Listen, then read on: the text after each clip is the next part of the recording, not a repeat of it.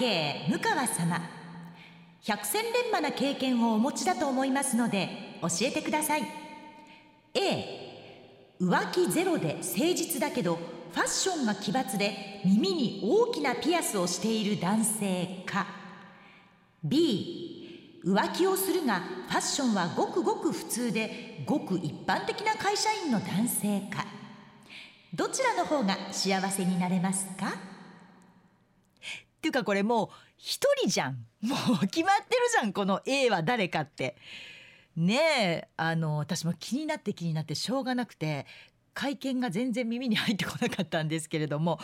そうですね。私はどどうだろう。うんと浮気ってほら、えー、私放送でも言ってますけどあの寛容なんですよ浮気に対して。まあ世の中男と女しかいないからそういうこともあるだろうって好きになっちゃうこともあるだろうって思うので自分もそうだから相手だけ縛るのもかわいそうだしそこだからね別に浮気してもいいんですよ。で浮気する人がごくごく一般的な会社員の男性でもまあいいか別に奇抜なピアスをしてる人 B かな？B, B にしときます。ということで、えー、B が幸せになれるのではないでしょうか。よくわかんないこれ。では今回も参りましょう。向川智美のまとものまとも。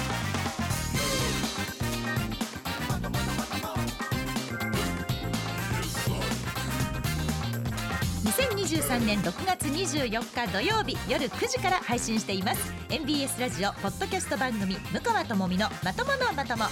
皆さんこんばんは。MBS アナウンサーの向川智美です。この番組は第2第4土曜日の夜9時に配信をしております。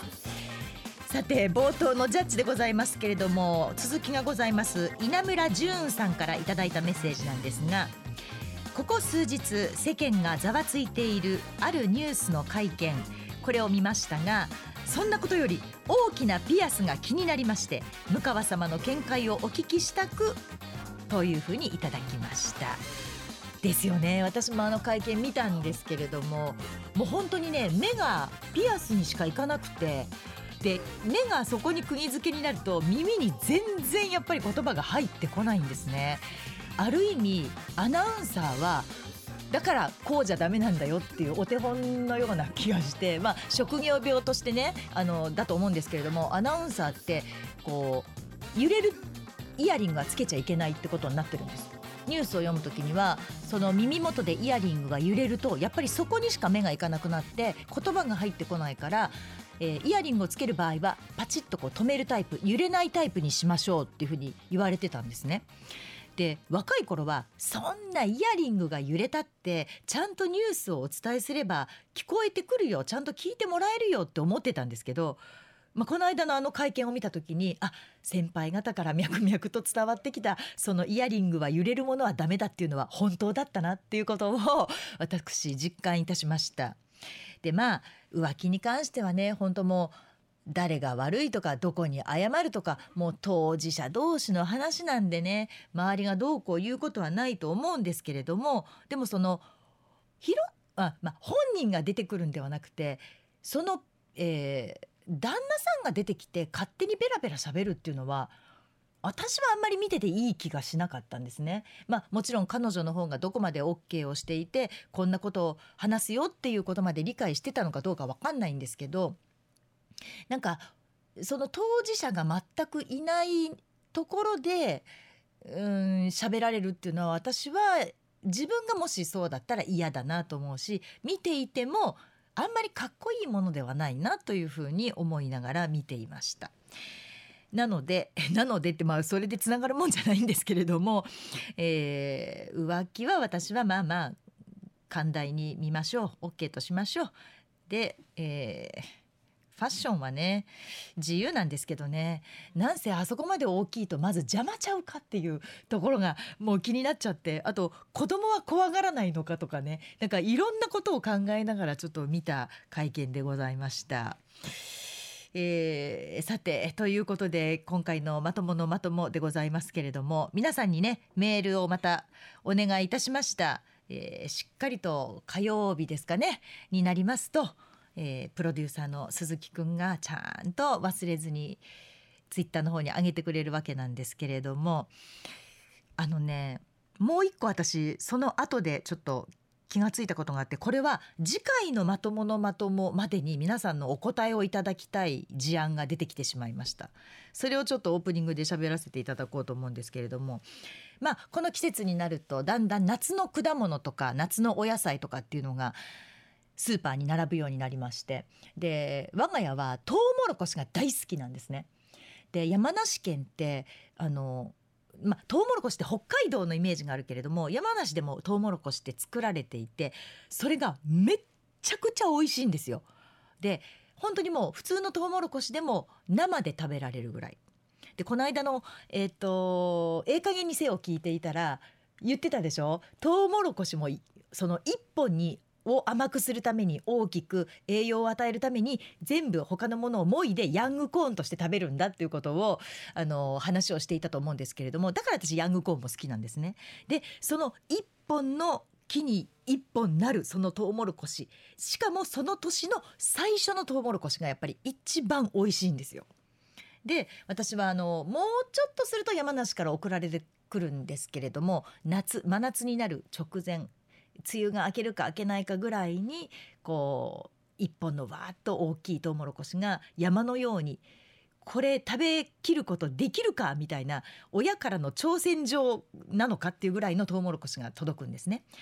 でもちろんそれはご近所にみんな配ったりお友達に配ったり、いつもよくしてくれてる方とかお世話になってる方に配ったりとかっていうふうにしてるんですけれどもスーパーに行ったら、まあ、トウモロコシがまあ並んでたわけですね。で私は基本スーパーではあまりトウモロコシは買わないんです。なぜかというとやっぱりもぎたてが一番美味しいから。で中身ちゃんとしてますよっていう証拠にあのそうですねちょっとだけこうトウモロコシを見せて売ってるじゃないですかもうあんなことしたら鮮度がやっぱりどんどん落ちていくわけですよだから絶対スーパーで買うトウモロコシはあの美味しくないとは言いません。もちろん美味しいものもあると思うんですけれども山梨から送られてくる全部もう本当にパキって折ってそのまま詰めたみたいなトウモロコシなんですけれどもその方が美味しいよって言ってあまり買わなかったんですね。でも子供たちがもうどうしても食べたいとトウモロコシの季節だからトウモロコシを買ってくれっていうんでこの間買ったんです。で買ってそのトウモロコシはいただいて美味しかったんですけれどもトウモロコシを家でまあ湯がいて食べる時これいつ食べますかっていう話なんです皆さんにお聞きしたいのが。で長男は朝ごはんはやめてくれって言うんです。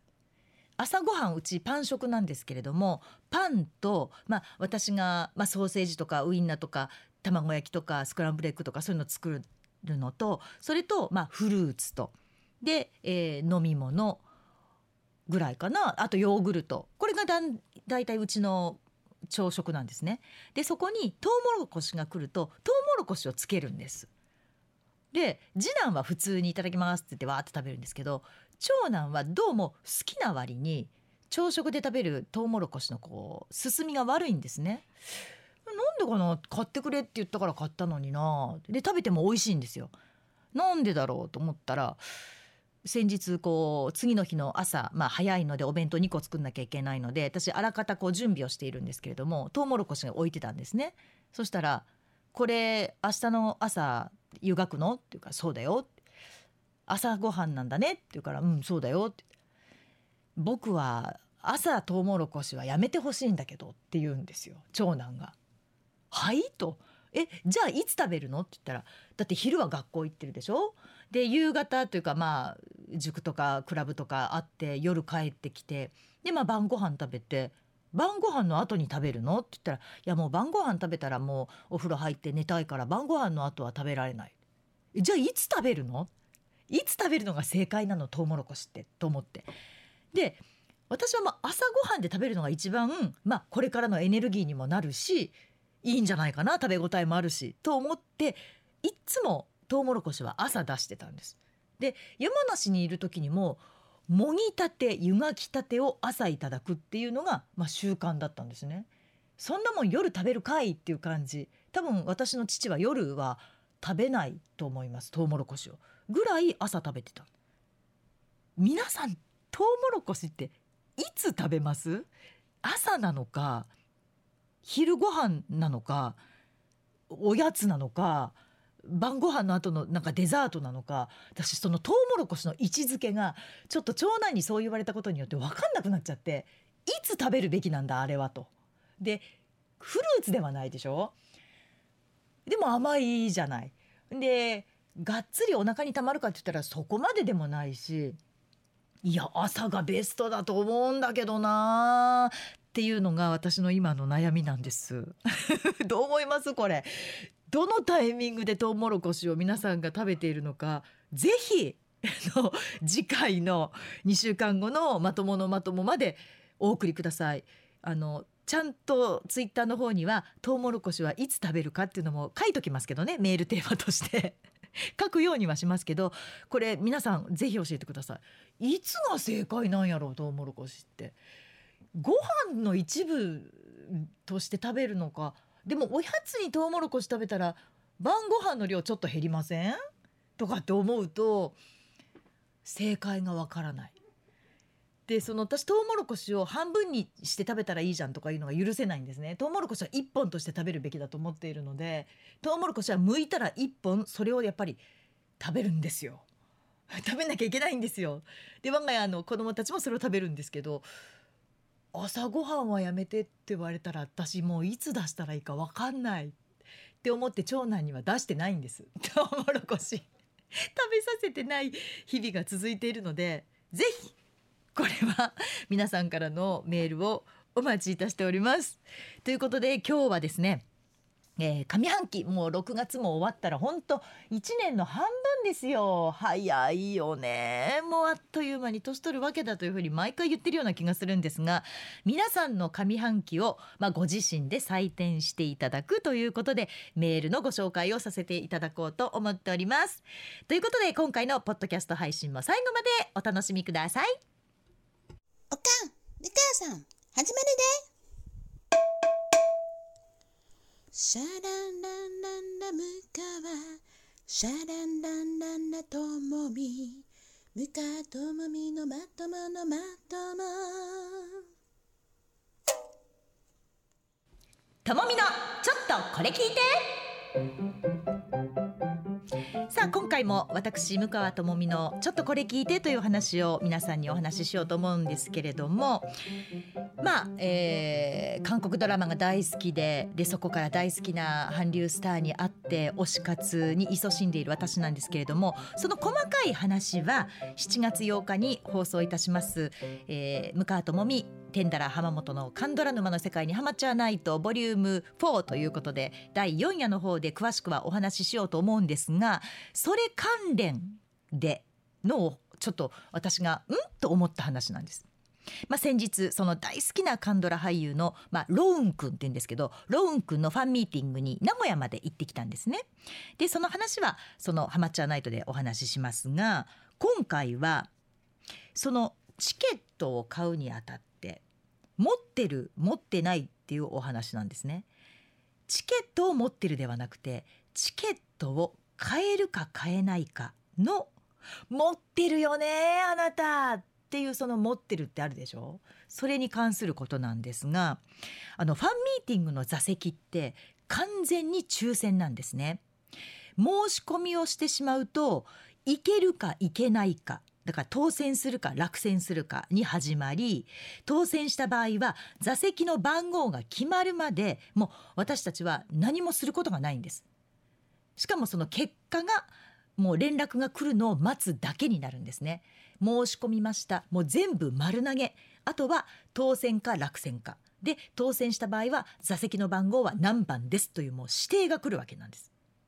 でまあそんな中ね何もこっちはできないでしょ？ファンミ2回続けて私当選をしてしかも1階のだいたい5列目から10列目の間に私座席が当たってるんですよ。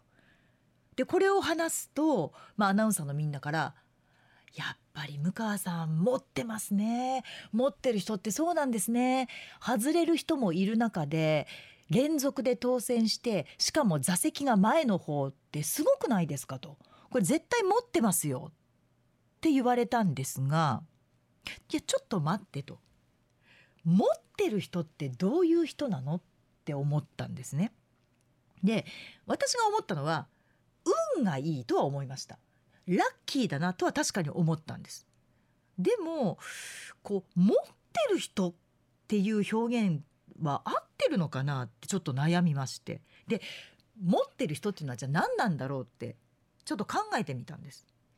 例えばおぎゃーと2人の赤ちゃんが同時に生まれました。1人は持っている人で1人は持ってない人ですなんてことありえます？私これないと思うんです。おぎゃーって生まれた時はみんな平等です。みんな一緒です。そこからどういう人生が始まっていくかっていうことだと思うんですね。そんな生まれた瞬間にこの子は運が良くてもここぞという時にも全部うまくいく人だよ。この子は全部あかんわ。なんてそんなそんな不公平なことないじゃないですか。だから生まれた時はみんな一緒。そんな不公平はないと思う。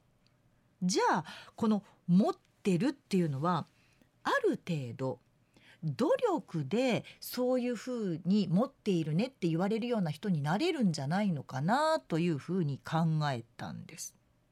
でこの「持ってる」っていう表現はもともとスポーツ選手の間で広がり始め始まった言葉らしいんですね。これ2000年代だから今から20年ちょっと前ぐらいですかねにまあ、スポーツ選手の間で広がり始めたということなんですけどここぞという時に例えばゴールを決めるとか逆転のチャンスっていう時にホームランを打つそのゴールであったりその一発であったりそれで試合を決めることができる力、まあ、もっと言うとそういうチャンスにが巡ってくるそれが回ってくるっていうそれも持っているっていうふうに言うらしいんですね。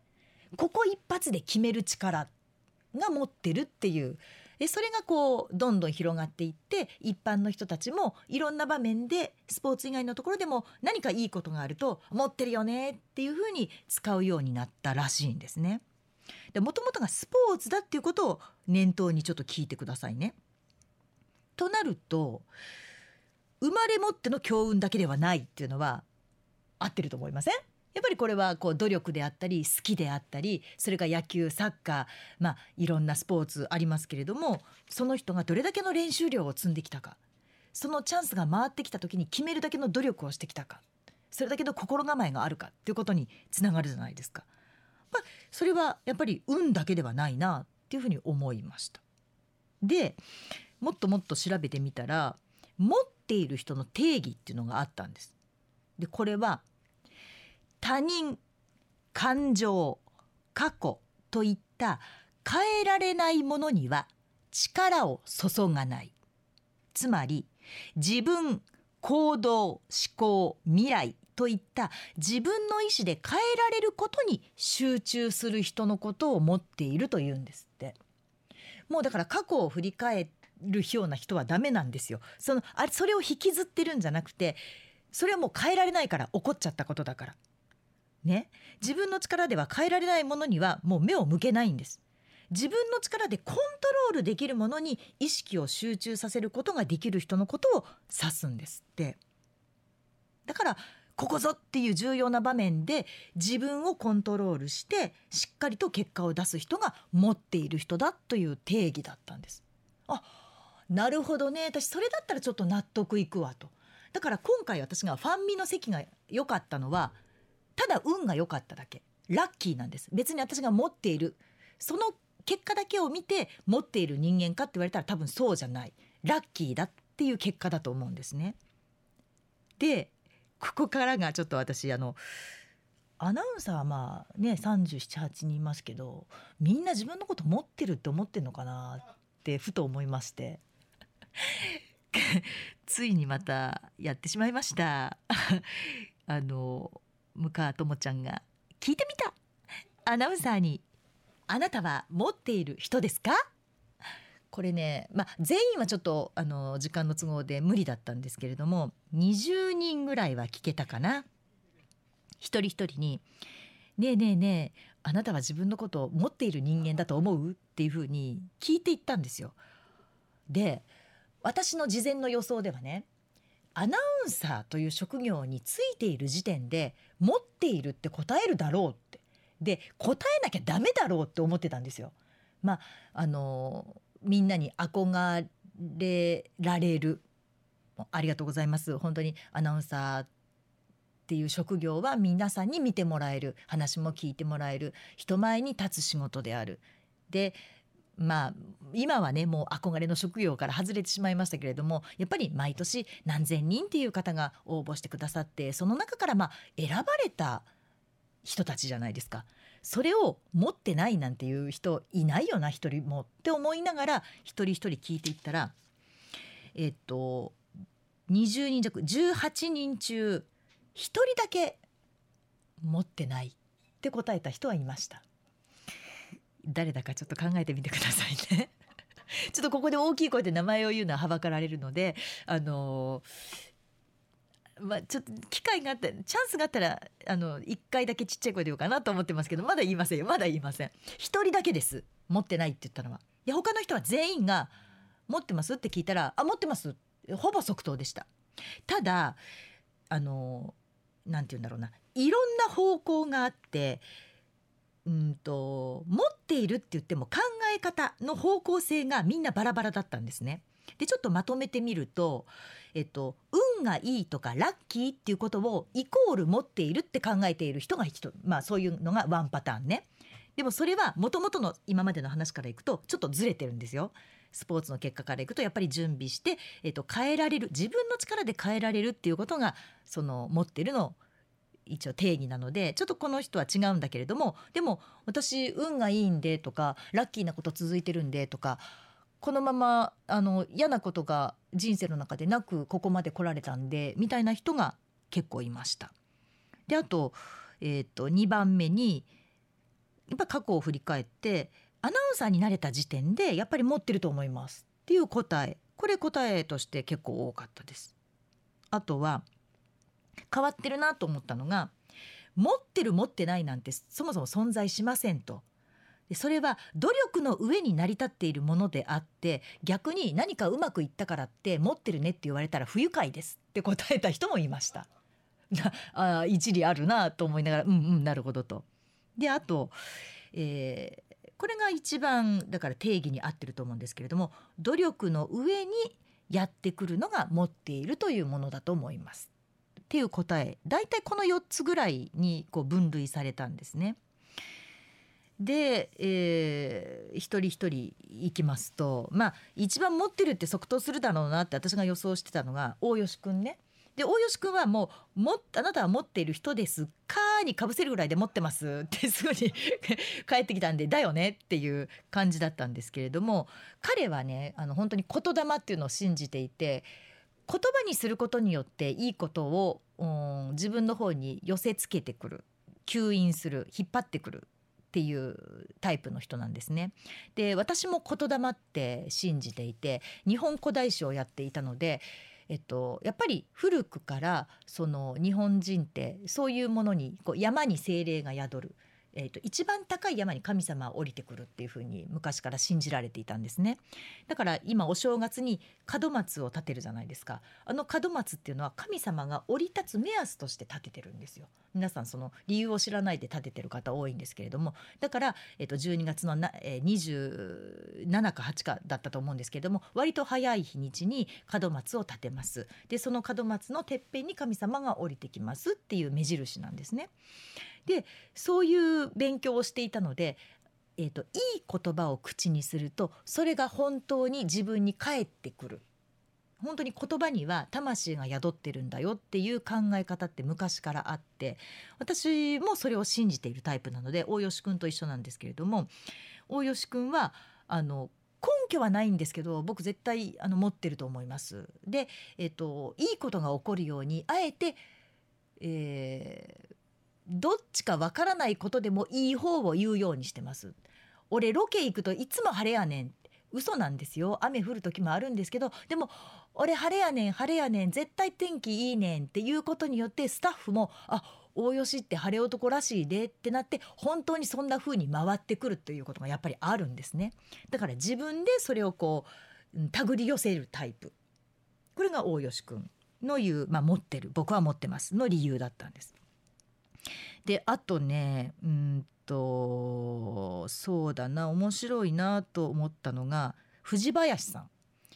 藤林さんは私持ってないって言ったらどうしようってちょっと心配しながら聞いたんですよ。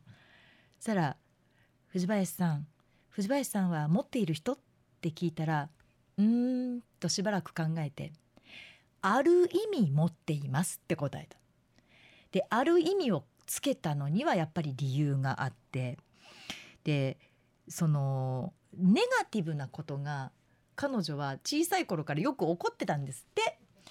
まあ、家族の中でもそうだし彼女自身の中でもそうだし、まあ、普通の人が見るとあそういうふうなことが起こったらどうしようみたいなことが割と私人より多く起こってるんですと身の回あの自分の身に降りかかってるんですでもそれも含めてそんな経験したことないでしょという意味では持ってると思いますと。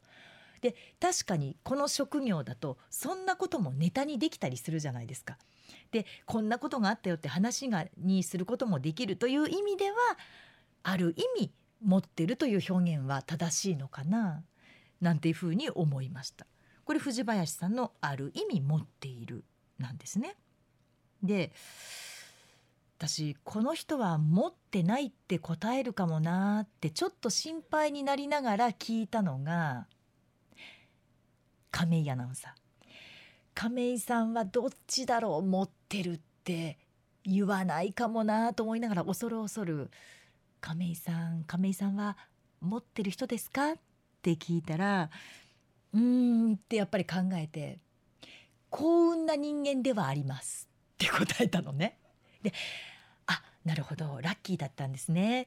えっとラッキーイコール持っているですか？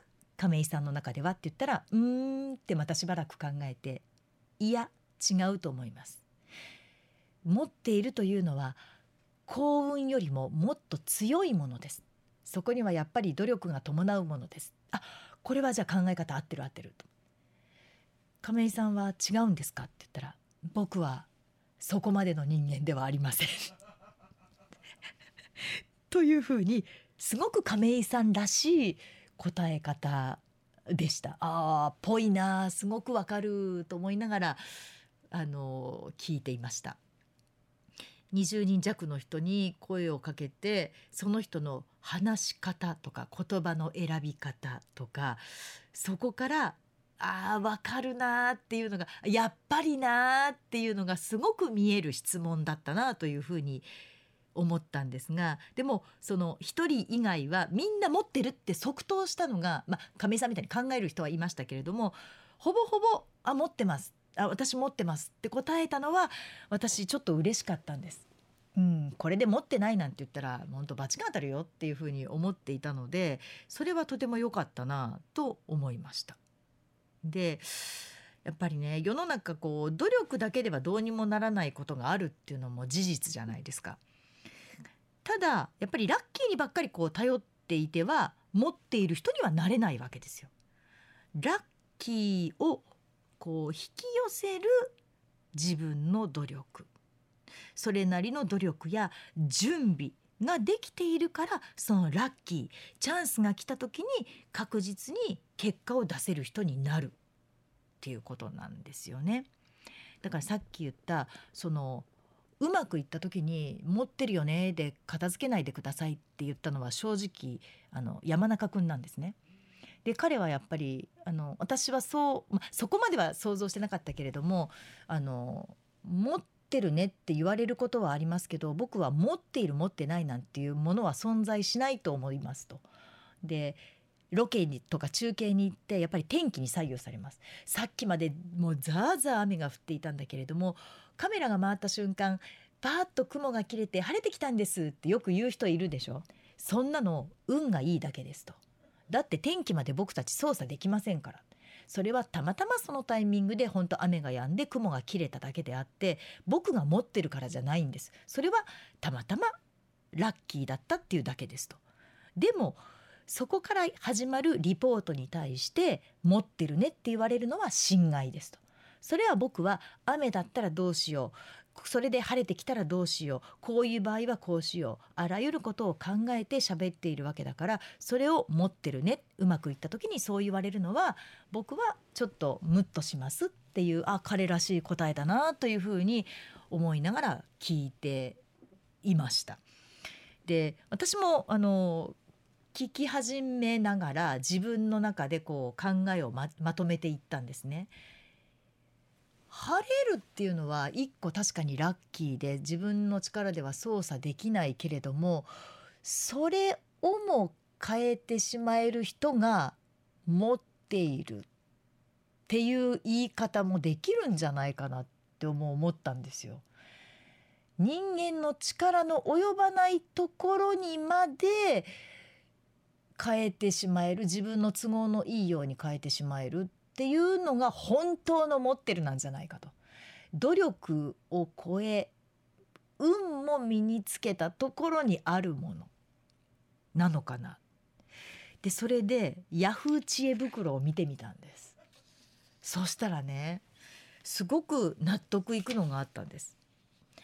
今までの皆さん話理解できましたねスポーツから発祥しました持っているという言葉これは自分の意思でコントロールできることであると。過去とか天気とかもう自分の力の及ばないものではない。これから起こることに自分が準備をしているからこそできる。だから持っているというんだよ。という中でこのヤフー知恵袋にはえー、持っているという言い方をたまに耳にしますがあれはポテンシャルが高いという意味ですか？どういう意味なのかわからないので教えてくださいという質問がやっぱり載っていましてベストアンサーにこれが選ばれていました。かつてこんな芸人さんがいました。ロケでおみくじを引くことになったお笑い芸人たち。当然大吉が出れば笑いが取れます。しかしある芸人が引いたおみくじはなんと白紙でした。ミスプリントで占ってもらえないという天文学的確率の笑いを取ることができたんです。こういう人が持っている人です。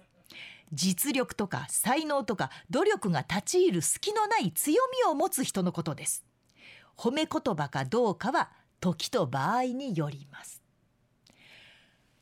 これ読んだ時にまさにベストアンサーって私納得したんですよね。まあ、いろんなアナウンサーに持ってますか？持ってますか？でその理由はっていうふうに聞いていった中で自分の中でもやっぱり努力は必要なんだよ持ってるには持つためにはって思っていた中で違うと。それをも超えてくるものが本当の持っている人間なんだっていうこのベストアンサー。しかもそれは褒め言葉かどうかというのは時と場合によるっていうのはやっぱりその山中君が言っていた持ってるねって言われたことに対する不快感を感じる場合もある。いや違うそれ努力もあるんだよっていうところもそうなんですけれども確かにそのおみくじが白紙なんて引いたことないじゃないですか。絶対何かが書かれているものだという前提で引いたおみくじで開けたら白紙。そりゃ持ってるよねとしか言いようがない。これかってなった時にアナウンサー全員持ってないじゃん。という結論に達しました。皆さんどうですか？一回考えたことありません？なんかあまりにも簡単に持ってる持ってるって言い過ぎてたなっていう私反省もちょっとあったりなんかしたんですけれども。いやどうですか？この持ってる持ってないって。でねそのうん私は努力をしても叶わないことがあるというふうに知った時に初めてこう人生の挫折を味わったんですね。それまで努力さえすればうんある程度のものは手に入る自分のものになると思っていたのにどうにもならないことって世の中にあるんだなっていう時に初めてこう挫折感を味わったわけですよ。でだからもう持ってる人になろうって努力を別にしたわけではないけれどもみんなに引きが強いよねとか持ってるよねって言われることがやっぱり多いんですね。でそれはあの今回30何人中、まあ20、20, 人弱のアナウンサーに聞いた中でその大吉くんのいい言葉を使うとか言霊を信じてねとかあとその山中君が言ったような努力をするとかあとこうなんだろうここ絶対引きたいっていう時の、えーと、おみくじであったりとかくじ引きであったりを引くっていうこれあの古川さんが言ってたんですけれどもそういう時にこう引きが強いみたいなのはやっぱり私にもあるんですね。でみんなはこれを持っているって言ってたんだけれども本当に持ってる人は多分そんなの超越してんだなっていうなんか努力努力もあるんだけどでもなんだろうそのいろんなアンテナを張って、えー、超越したものをも引き寄せる力みたいなものがある人のことを言うんだろうなって思うんですけどどうですか？だから安直に持ってる持ってないなんて言っちゃダメなんですよ。だからこう才能がある人はいます。ラッキーな人もいます。でも持ってる人っていうのはやっぱりなかなかいないんですよ。そのタイミングで打席が回ってきてそこでホームランを打つ。もちろん努力もあるんですよ。でもなんやろ。そこでホームランを打つ。うーん。なんかもう神様が降りてきたとしか思えないようなタイミングみたいななんかそんなんがあるんじゃないかなって難しいねこの持ってる持ってないは多分人によってもいろんな考え方があるので、うん、難しいなと思ったんですけどでも持ってる人間になりたいじゃないですか。でも藤林さんみたいにある意味持ってるもある意味持ってる人にもなるしこのベストアンサーさんみたいに褒めか言葉かどうかというのは時と場合によりますっていうのはそういうことだと思うんですよ。だって考えようによっちゃおみくじで何も書いてないってなんか未来がないっていうか将来がないみたいに取ることもできるじゃん？みたいなことを考えるとそうかそういう考え方もあるな。ただロケ番組だからすごく面白くなったっていうのもあるし。これねうん持ってる持ってない問題はなかなかなんですけれどもでもプラスの言葉を言い続けてこう考える頭の中で考えてチャンスを呼び込むっていうことはすごく大切なんじゃないかなっていうふうに思いました。なんかネガティブなことをすごくネガティブにネガティブに言う人っているじゃない？でそのやっぱりネガティブに言う人が持ってないっていう答えた一人だったんですよ。多分鈴木君はもう誰か見当がついてるかなとは思うんですけれども鈴木プロデューサーが今首をかしげていますが一人だけその持ってないっていう人は普段の会話も割とこうねポジティブではないのやっぱり。ネガティブなんですよね。もっとこう違う言い方したらいいのにっていうことが多い 人なんですがあの今鈴木プロデューサーがニヤッと笑ってうなずきました。皆さん分かりました？えー、じゃあ次回その答え合わせもしますか？えっと答えは言わないけれどもこんな答えが多かったですぐらいまでは言えるかな？と思うのでトウモロコシの食べるタイミングね。トウモロコシはいつ食べるか？とえっとアナウンスセンターで「僕は持ってません」って言ったのは誰なのか？その2つを書いてぜひまたまとまとまでお寄せください。えあのー、ね。他にももまたまたちゃんとねメールテーマ考えますけれどもちょっと今回はそういう持ってる持ってないで、えー、私のファンミの話は7月8日、えー、こちらでじっくりお話しします。これもねある意味だからみんなにすごいね持ってる持ってないと全然関係ないんですけどすごいねって言われた話がちょっととっておきの話があるのでぜひこれ7月8日、えっと、夕方の4時半から70分間にななんですけれども向川智美天だら浜本のカンドラ沼の世界にはまっちゃわないとこちらの方でお聞きいただければと思います。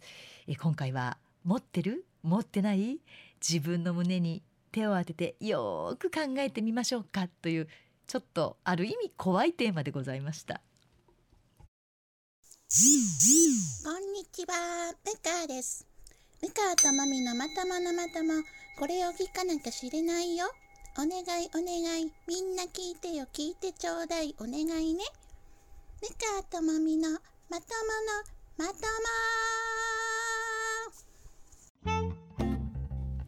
も。さあでは今回は皆さんからのメールたくさんまたいただいておるんですけれどもラッキーも残念もありませんでしたか？2023年上半期は何点でしたか？というメールを募集させていただきました。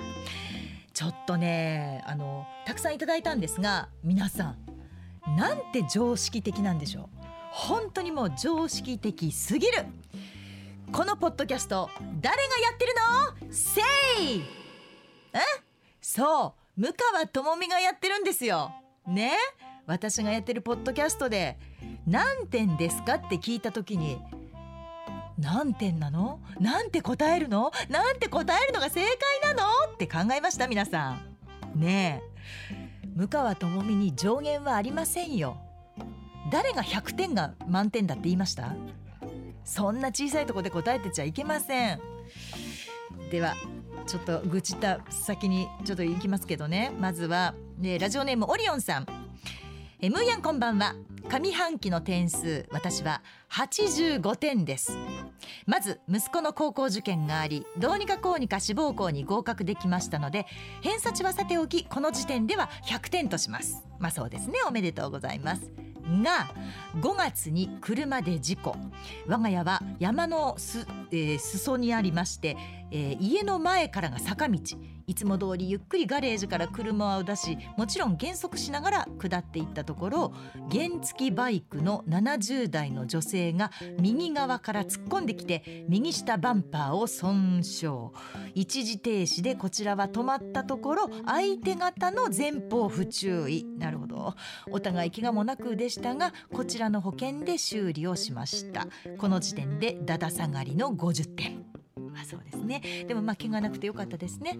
え気持ちがすっきりせずもやもやしたままでしたが今年は車検、えーまだ年数も浅いので当初は買い替え予定はありませんでしたが夫と話し合いの結果あの車いいなぁと前々から話していた車に乗り換え決定。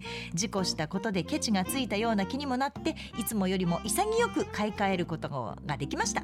で納車待ちの今は85点ぐらいかな100点目指して下半期も乗り切りたいですといただきました。オリオンさん。いやーでもちょっと事故はね確かに心配ですからですけれども85点。これねだからいいんですよ。185点とかでもいいんですよ。ね？オリオンさんが満点を決めるんだから。誰も100点が満点なんて言うてませんけどね。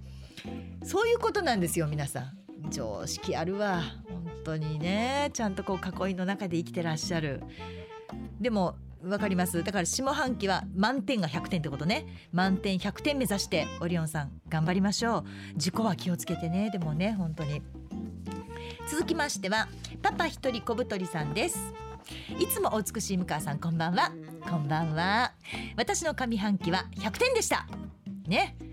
せっかくの100点100点が満点なのね。いいんですよ1000点でもね。失敗や後悔もありますし私自身足りなかったところも多々あると思いますが。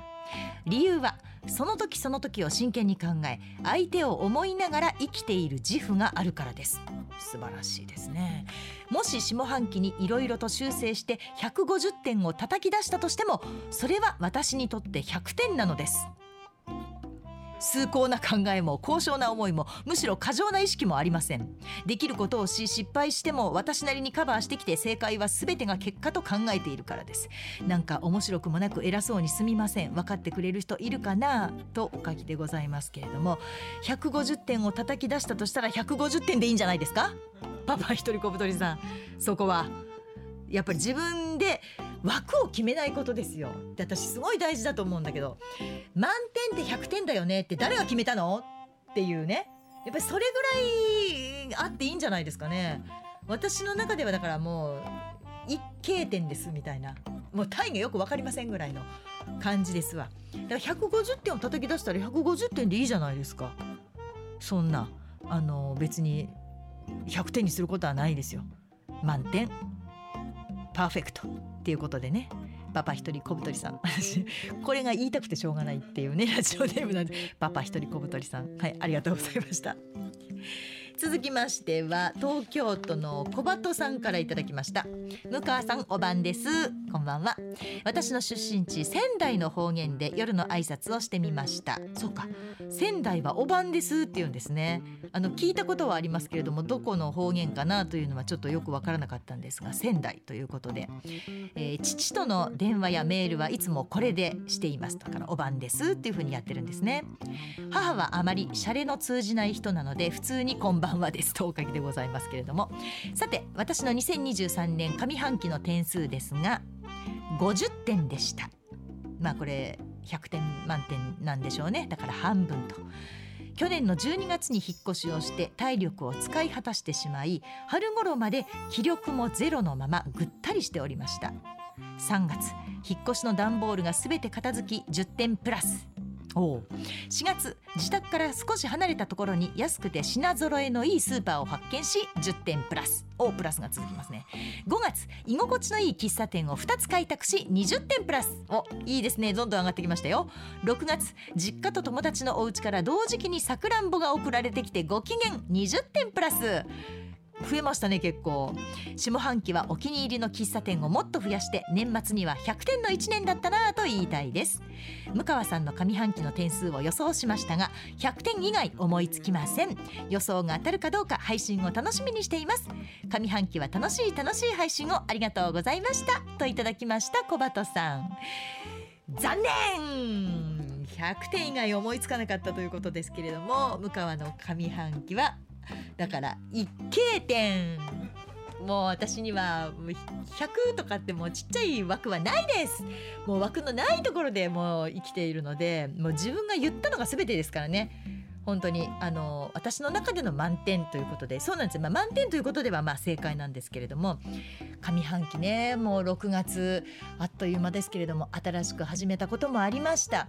でそれでね仲間と楽しくゴルフに行ったりとかで自分なりに体を鍛えたりとかあと子どもたちも大きくなってその反抗期を迎えた子どもたちを相手に悩みながらも、えー、楽しくするにはどうしたらいいのかとかで推し活も楽しい半年でしたしやっぱり充実してたんなっていうふうに私も思うのであのちっちゃな嫌なことはありますよ。ちって思うぐらいの。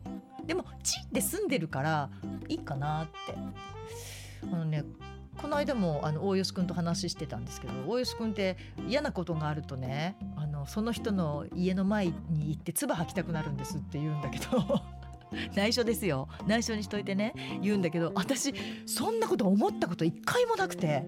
わ激しい人だなって思ったけどあそれぐらい嫌っていう人がいないってことかと。私には。だそれはありがたいことだなってちょっと思ったんですね。だまあ、そこもああびっくりした。あどうも。ちょっとどうもどうもどうも。あどうもどうもどうも白川さん。どうも白川です。あ白川さん来てくれました。ありがとうございます。何してました今？え喋ってましたよなんか僕練習してんねん思ってました。何の練習ですもん。いやアナウン研スの。修も開けてますやんもう。さすがすごいな思ってたんですよ。32年二年目ですよ私も。あーでもちゃんとスタジオ借りて練習してはんね違ています。なんなんですかこれ？これポッドキャストなんですよ。ポッドキャストって何はい配信。え知らないのポッドキャスト。そうちょっと知ってるふりしたら知らないですポッドキャスト。えポッドキャスト。東京のタレントさんみんな配信されてますよ。それどうやって聞けるんですか？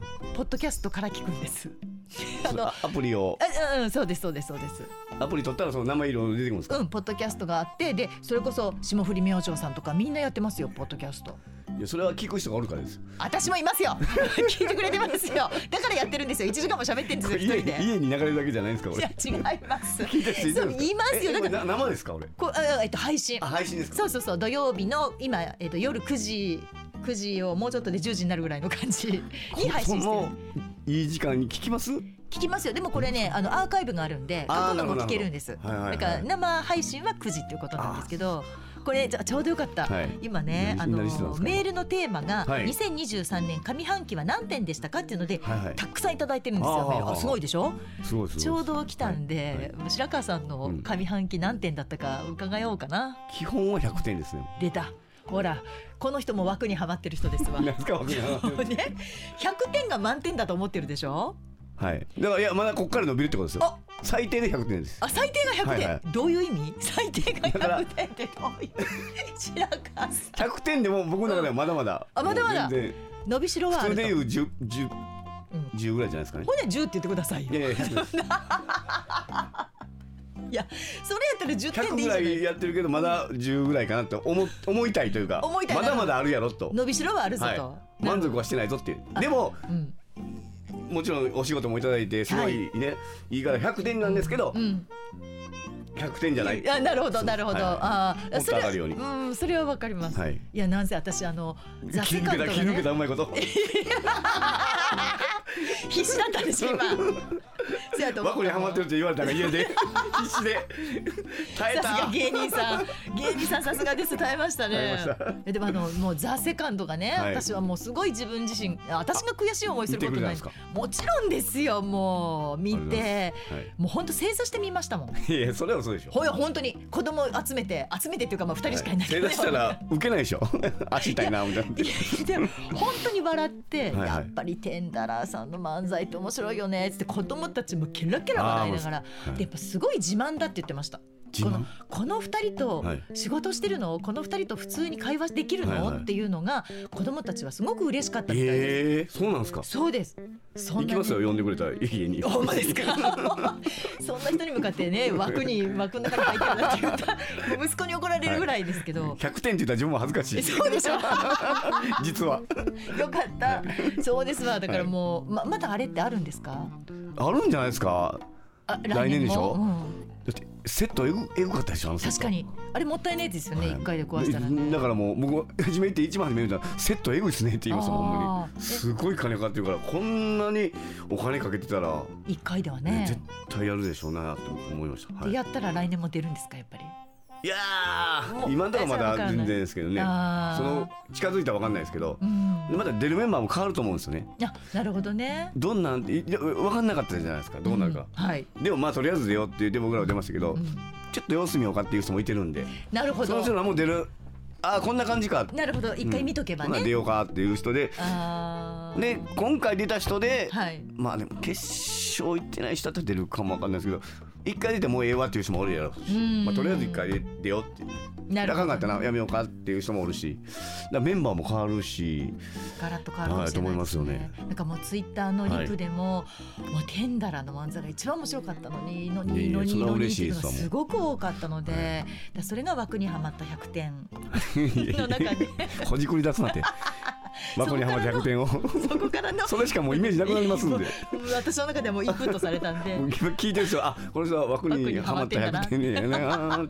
そういう平凡な人やなになりますやんもう。いやいやそっからの伸びしろがやっぱりねそっからの店ザ・セカンドもし出るようだったらっていうことですよね。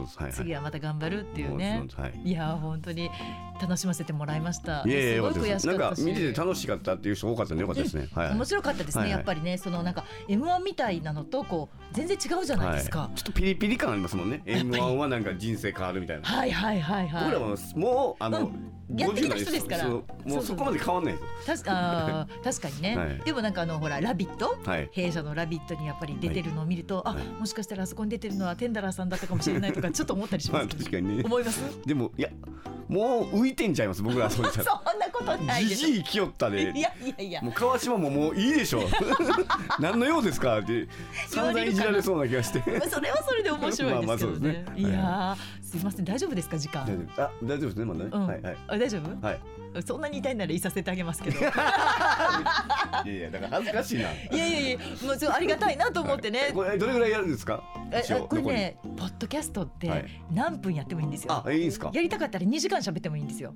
ほんなんでそんな早を帰らそうとしたんですか？いや、いやあっちが心配だから。三十分しかないんかな。その中でめっちゃ喋ってきよるやとかじゃないんですね。全然全然、でもこんちゃんの方が始まってたらまずいなって、はいはい。それ私が怒られるじゃないですかだって。そうですね。え近藤さん今トイレ行った？あ戻った？戻ってきてた、はい。ままだ大丈夫ですか？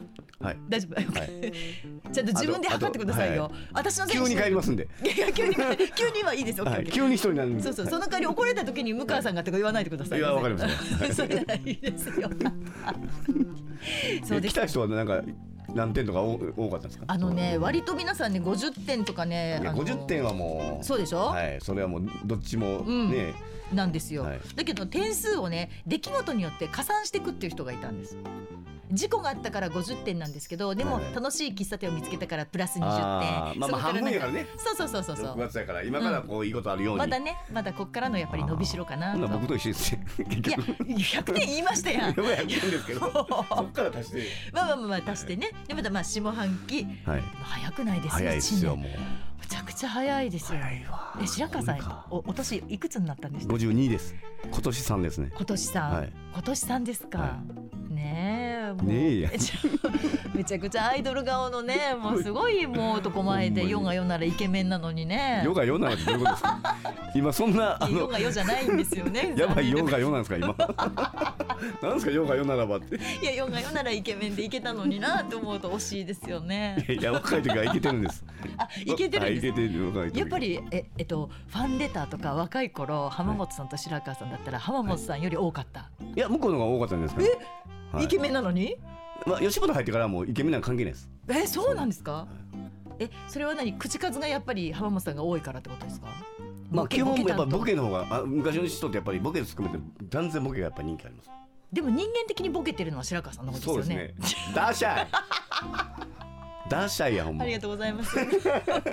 本当に乗っていただいてありがとうございます。いやでもほら、まあ見た目の雰囲気とかね、そういうのから言っても白川さんの方がなんか手助けしてあげたくなります。嬉しいです。シャツ出てるよとかそんなこと出てる体や シャツ出てる体で舞台シャツ出て出ていかないですそんな。ちゃんとしてるんですか？ちゃん。としてますよほんまですか？舞台時々すごく心配になります。見たでしょ 舞台は。本当ね舞台の時だけ絶対噛まないですもんね。か。まないそうですね。あれはすごいと思いました。僕あの読むのが下手なんですあの字を。ああメールをね、はい。本当にあのコンちゃんの時でもね、はい。メールはこれでもかってぐらい噛み倒すのに、だからあの読んでるのに、はい。あのここ言うたら一行目読んでるのに、もう目だけ二行目言ってるんですよアナウンサーですよ。でもあそれ覚えてないからな分からなくなってきてあれ今どこ読んでんねんって それはダメです。それはさっ。き言ってますなんか、えー、目目だけ？こっち口が追いついてないのに目だけバーって言ってもうてうん。次いきなり三行目いったら今わけわからんこあそれわかんなくなります何の話だ大丈夫ですか？大丈夫じゃないです 大丈夫だから読むのはもうむ無理ですどんだけ練習してもやっぱり勝手にもう読んでる時にこれよあえっ、とねこうなるやろっていう感じで勝手に予想でよ歌言ってもなんか言葉が。よ。白川さんが作っちゃダメですよ。でもそれもバーってあ違う違う違うってやって。でもね漫才の時にはすごくこうすごく流暢にとで。も漫才もこう台本で読めって言われたらもう読めないんですえあれどうやって覚えてるんですか？耳で？えあの初めはあ読むのんでしょ？でも二人で会話しながらみたいなのあるんで。なるほど。そんなガチガチ台本読みながらじゃないんで、あもういきなりじゃあこうやり取りしながら作っていくって感じなんですか、まあ、できできてるやつをやるのもまあそんな文字を見ながらではないですよね。覚えるみたいなことそうですね。覚えてるのを喋ってるからまあでも読めん言われたらカンペとかもめっちゃ嫌ですもん。あーカンペね。そうですよ嫌やわあれね読むのあー。じゃああんまり使えへん言葉とか出てきたはいはら嫌ですいはいはいはわい。確かに。東京なんてもう完璧にもうカンペでしょ、大丈夫？呼びに来てない？今なんかねん大丈夫かな？あ大丈夫。ああでも探してる探してる。あいないあいない。ありがとうございました。よかった。今ちょっとあのこんちゃんのねスタッフが探しに来てたんでね。大丈夫かな？いけたかな？ねあの今回も飛び入りで白川さんが来てくれましたけれどもねこんなこともありますからねポッドキャストは楽しい。ありがとう。大丈夫？あ大丈夫。よかったです。ありがとうございました。ね、えー、白川さんは100点というね僕にハマった回答をいただきました。ありがとうございました。えー、とそしたら続いてはですねこちら。ケイン小江杉さん。いいですね。私こんなラジオネームすごい好きなんですよね。ケイン小江杉さん。ムーさんスタッフの皆さんこんばんは。いつも楽しく聞いております。ありがとうございます。私の上半期の点数ですが20点です。20点。低いですね。思い返せば散々な半年でした。1月2日にスーパー銭湯でカバンを忘れ見つかりはしましたが現金12万円だけ抜かれ正月早々ひもじい生活を強いられました。うわこれはこれは辛いわ。お正月早々確かに。で吹奏楽団に所属している私ですが4月の演奏会ではソロの部分をあソロの部分を失敗。うーん辛い。250cc のバイクが故障しいろいろ修理するも結局廃車あらららら。娘の大学の入学式1日バス旅行結婚記念日での食事会すべて大雨。うわと何をやってもダメな半年でした。だから20点なのかな。ですが唯一良かったのは慢性的に不整脈がある嫁に心拍数を測れるアップルウォッチをプレゼントしたことです。いいことしましたね。いつも不機嫌な嫁がめちゃくちゃ喜ぶ姿を見て少し可愛く見えたことです。ペアで買うことで私の財布はかなりの痛手を負いましたが何年ぶりかに見る嫁の姿に少し幸せを感じました。下半期も病気をせず夫婦仲良く過ごせればと思っています。ムーさんは旦那さんにプレゼントして喜ぶ姿を可愛く見えたことありませんか？といただきました。ケイン小杉さんありがとうございます。そうねちょっと確かに散々な前半でしたけれどもでもこの奥様にプレゼントしてその笑顔でね可愛く見えたのがこうグッと上がったっていうのよいい話じゃないですか。確かにね。でしかもペアで買ったっていうのはいいですね。これお年がちょっとわからないんですけれども。私もねあの旦那さんの誕生日が5月父の日が6月なのでそこちょっとごめんねっつって一緒にするんですけれども一緒で一つのプレゼントにするんですけど私はだからあの自分では絶対買わないであろうお洋服をあげることにしてるんです。ちょっと変わったベストとかちょっとまあ派手なシャツとかあとこれはなかなか勇気がいるぞっていうようなジャケットとかっていうのを買ってあげるとそうすると最初すごい反応が微妙なんですよ。これを着ろってか？みたいな顔をするんですけどでも結局自分では買わないからで着てしまうと意外とあ意外といけるやんっていうので納得して私も別にこうマジシャンがね着るような服をプレゼントしてるわけじゃないのでちゃんとお店で売ってる服だからちょっと派手だけどこれ似合うよなというふうにちゃんとこう想像して買ってますから大丈夫なんですけれどもそれをプレゼントするとやっぱり喜びますね。でそれはまあありがとうって言ってでこの間も同窓会があの地元の京都であったんですけれどもわざわざ行く前に私のところに私の部屋に来て「じゃあ行ってくるね」って言うから「うん行ってらっしゃい」って言ってパッと見たら私があげたそれこそ派手なこうベストを着てたんですよだから着ていくでっていうアピールなんやなと思ってあ似合ってるやんいいよ行ってらっしゃいっていう風に声をかけましたけれどもやっぱねそういうこうちょっとしたね心遣いがこう夫婦の間ではうまくいくっていうのもありますよね。ちょっとなんか景気のいい話ないかなね皆さんあんまりそうね。まあ 100, 100, 点の方が1人いらっしゃいましたけれどももうちょっと行きたいな。こちら哀愁の警備員さん。ムーさん鈴木さん長峰ちゃん毎度。長峰ちゃんまで入れてくれてありがとうございます。そう長峰ちゃんはねいつも私に飲み物とかね用意してくれてであのスタッフのねこうお世話をいろいろしてくれる人なんですけれども、えー、ムーヤン。今週水曜日超多忙ですね。ご自愛くださいといただきましてありがとうございます。さて2023年上半期何点でしたか？ですが私の上半期は85点です。哀愁の警備員さん85点。ムーヤンのライフワークや人生の楽しみとか支えは12人のお子さん。2韓流。3ゴルフ。4キックボクシング。5仕事。6相原さん。最後に黒ニンニクマンかなと勝手に思っています。はい間違ってます。ブブー。全然違います順番、えー、私のライフワーク人生の楽しみ支えは1が妻。2仕事。3ラジオ。4読書。5釣り。ですと。なるほど。1が妻。これなかなか皆さん書けませんよ。1は超順調とお書きでございます。2仕事ですね。仕事はまあまあ。3のラジオは最近ユーコレの採用率が良くないのでマイナス10点。頑張りましょう愛愁の警備員さん。そういえばそう。あの私が当選した暁にはの前のコーナー何だったっけ？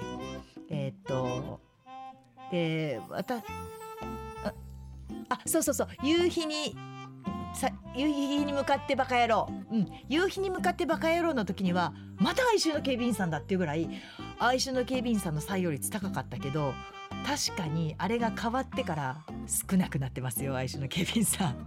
確かにそうです。あそこ頑張りましょう。ね私が立候補した暁にはここですよ。マイナス10点ね。で4の読書が大好きな時代小説を踏み読みふけっているので OK そうですね。で5のうんと釣り。これは今年はまだ狙った魚が釣れていないのでマイナス5点。以上をもって85点とさせてくださいといただきました。なるほどね。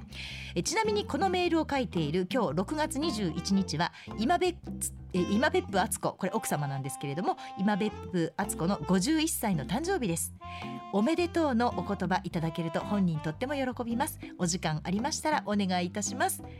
すごいね。こんなに愛してるのね。最後に私は妻を愛しています。I love 今別府。I love 敦子。いやこれさ今別府と敦子を分けちゃうと今別府直之さんが「アイラブになっちゃうしね。で敦子はもうどの敦子がすでに分かんなくなっちゃうからね。これ「アイラブ今別府敦子」にしないと奥さんのことだったら。ね愛しの警備員さん。いやいやでも今別府敦子さんお誕生日おめでとうございます。51歳ということでもうまだまだこれからですね。しかもねご主人がこんなに奥さんを一番にしているっていう。超順調っていうことはもうすごく仲良しラブラブということなんですね。あの愛愁の警備員さんが勝手にランキングをつけてくれた私のね1位が2人の子供2位が韓流3位がゴルフ4位キックボクシング5が仕事6が相原さん。6が相原さんって何なんて この6の相原さんはちょっと意味不明なんですけれども。いやちょっと違うかな私だからね仕事仕事がやっぱね好きなんですよね結局。なんやかんや言うて。だから仕事の順位が5位ってことないです。もっと上ですね。それでいくと。仕事韓流。あ同率2位で韓流ゴルフかな。で今ちょっと下がってだからキックボクシング。な感じかな。あ子供がいい子供入れるの忘れた。子供入れないとこれね。子供もまあどっかその辺にねじ込みますわ。そんな感じでございます。愛知の警備員さんありがとうございました。85点ということで下半期も頑張っていきましょう。ね。次えー、こちらもうじゃラストですかね。いきますね。ラジオネーム綾野農園さんでございます、えー、私の今年上半期の点数は99点です。おおマイナス1点ということでございますね。え去年の年末頃まとまとのお悩み相談で都会から田舎へ引っ越し楽しみがないと相談したところ向川さんに野菜作りをすればいいというアドバイスをいただきました。これ覚えてます私。ね田舎暮らしはうちの主人も憧れてますけれども野菜とかね果物とか作ったらどうですか？っていうアドバイス確かにしました。でこの半年でたくさんの野菜作りをして収穫もしその野菜を使って料理を振る舞い半自給自足の生活です。すごいですね。ここまで半自給自足って相当ですよ。で昨日は向川さんの大好物のヤングコーンを初めて収穫してうわーこれはいいですね。焼いて食べましたということで。がもう羨ましい。そして1ヶ月に1度のペースで大阪や東京へ出向き推し活。最高じゃないですか、まあ、療養生活中なのでバリバリ働けないものの自分のペースで好きなことができたことは上半期満足しています。100点にしなかったのはおごり高ぶることなくさらなる向上を目指したいので99点にしました。白川さんに聞かせてあげたい。こう使うんだよっていう。100点って言っといてこっからが伸びしろですって。なんやねんっていうね。こういうことです。綾野農園さんが正しい。ね。でも綾野農園さんほら。ね。ムーの言うこと聞いといたらこうなんですよ。皆さんわかる？ね私のアドバイスで。私のアドバイスでちょっとおこがましいですけれども野菜作りいろいろして半自給自足の生活、ね、されるようになってそしてたまにはこう推し活であちこち行くもう最高じゃないですか。ねえ確かに、まあ、マイナス1点置いとこうというその謙虚な気持ちっていうのももしかしたら大切なのかもしれませんしね100点100点って言っちゃうとっていうのもあるけど私は言いますけどね。満点って言いますけどでもこの謙虚さも多分綾野農園さんのいいところなんじゃないでしょうか。えー、ということで実証されましたよ皆さん。私にお悩み相談して私の言う通りにしたら幸せがやってくるっていうことで皆さんからのお悩みもお待ちしておりますこのパポポッドキャスト誰がやってるのせい向川智美ということで ちょっと、まあ、だんだんよくわかんなくなってきましたけれども「せい!」って言ったらちゃんと向こう側で「向川智美」って言ってよ。ね。言ってるって信じてるからね。もう周りの、ね、家族のみんながびっくりしてもこのポッドキャスト誰がやってるの？せい向川智美オッケーということで皆さんからのお悩みそしてトウモロコシはいつ食べるのが正解なのか。あと1個何でしたっけ？ああそうそうそうそう。持ってる人。そう持ってる人で持ってないと答えたのは誰だったのか。これは正解は言いませんよ。言いませんけれどもデータでえ皆さんからいただいたメールを数えてこう答えた人が多かったです。ぐらいまでは言えるかなっていう感じですけれども皆さんからのメールお待ちしております、えーメールは moo.mbs1179.com mu アットマーク mbs1179.com まで。ということで MBS ラジオポッドキャスト番組向川智美のまとものまとも。毎月第2第4土曜日の夜9時配信でございます。次回は2023年7月8日。あそうだこれカンドラの時ね。じゃあ、えっと、4時半から70分間、えーカンドラ沼の世界にハマっちゃわないとをお聞きいただいて私の推し活の詳しいバージョン。これねちゃんと聞いて。もうすごいから。みんなにすごいねって言われたそのネタをちゃんとお話ししますのでそれを聞いてそして夜9時からは「せい!」のポッドキャストをぜひ聞いてください。ということでここまでは NBS アナウンサー向川智美でした。ほならば「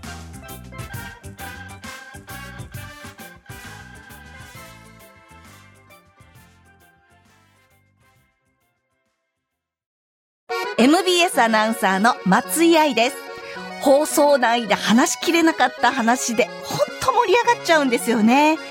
毎週土曜日正午に更新しているポッドキャスト番組アラフィフアナウンサー松井愛の少し愛して込み入った話。では毎回ゲストを迎えて少し込み入った話しちゃってます。